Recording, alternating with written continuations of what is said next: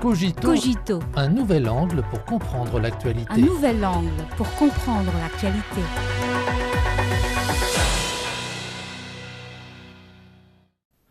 Bienvenue à Cogito.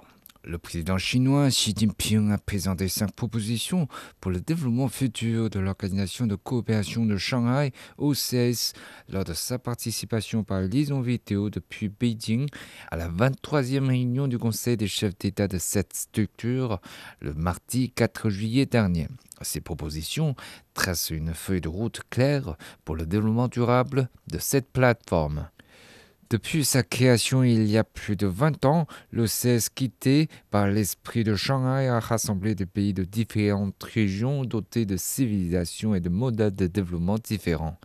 Elle s'est frayée une voie de développement du nouveau type d'organisation internationale marquée par le dialogue et non la confrontation, par le partenariat et non l'alliance en proposant la construction d'une communauté de destin de l'OCS en élaborant le concept de développement, de sécurité, de coopération, de civilisation et de gouvernance mondiale de l'OCS et en lançant une série d'initiatives de coopération pragmatique, la Chine, en tant que membre fondateur, a toujours contribué à quitter et à promouvoir le développement de l'organisation.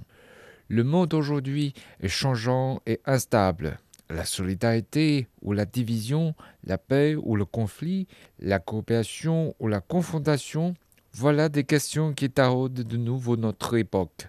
Le CS a la responsabilité d'y répondre et d'aller de l'avant en surmontant les différents risques et défis. En raison des profonds changements de la situation internationale, des changements politiques dans certains États membres de l'OCS et des révolutions de couleur orchestrées en coulisses par des forces extra-régionales, la région est toujours confrontée aux divers défis sécuritaires traditionnels et non traditionnels. Dans le même temps, l'instabilité et l'incertitude de l'économie mondiale pèsent sur le développement et la revitalisation des États membres de l'OCS. En réponse à la nouvelle situation et aux nouveaux défis auxquels sont confrontés les États membres de l'OCS, le président chinois a présenté cinq propositions lors de ce sommet. Nous devons tenir le bon cap et renforcer la solidarité et la confiance mutuelle. Nous devons préserver la paix régionale et assurer la sécurité commune. Nous devons nous concentrer sur la coopération pragmatique et accélérer la reprise économique. Nous devons renforcer les échanges et l'inspiration mutuelle et promouvoir le rapprochement des peuples. Nous devons poursuivre le véritable multilatéralisme et perfectionner la gouvernance mondiale.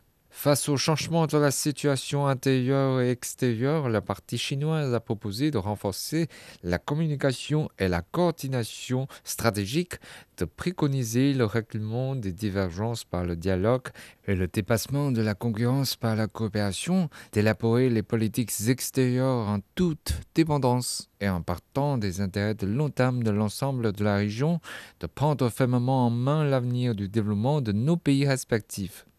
Ces propositions aideront l'OCS à avancer dans la bonne direction en éliminant les perturbations et en résistant aux tentatives d'ingérence et de sabotage de la part de forces extérieures. Lors de ce sommet, l'OCS a formellement accueilli l'Iran comme un nouvel État membre et les parties ont signé le mémorandum sur les obligations relatives à l'adhésion du Bélarus le CS est un fervent défenseur du système international centré sur les Nations Unies et de l'ordre international fondé sur le droit international. De toute évidence, l'élargissement de son cercle d'amis permettra de faire évoluer la gouvernance mondiale dans une direction plus juste et plus rationnelle. Cette année marque le dixième anniversaire de l'initiative La ceinture et la route. Au cours des dix dernières années, un certain nombre de projets phares en matière de connectivité ont contribué au développement et à la revitalisation de nombreux États membres de l'OCS. Dans la déclaration de New Delhi adoptée lors du sommet, la grande majorité des États membres ont réaffirmé leur soutien à l'initiative La ceinture et la route. Lors du sommet, la partie chinoise a préconisé de renforcer l'articulation de la coopération de qualité dans le cadre de l'initiative La ceinture et la route avec les stratégies de développement et les initiatives de coopération régionale et d'approfondir la libéralisation et la facilitation du commerce et de l'investissement. Des propositions très prospectives ont également été mises en avant, notamment l'augmentation de la part des règlements en monnaie nationale entre États membres, l'élargissement de la coopération en matière de monnaie numérique souveraine et la promotion de la création d'une banque de développement de l'OCS. Actuellement, certains pays occidentaux provoquent la confondation entre les camps et cherchent à maintenir leur hégémonie, quitte à prolonger le monde dans le chaos. En revanche, l'OCS prône les qualités, la solidarité, la coopération et l'inclusion, des valeurs qui font cruellement défaut à notre époque. Une OCS en croissance donnera plus d'élan au maintien de la paix et de la prospérité en Eurasie et au-delà, en donnant ses réponses aux questions que pose notre époque.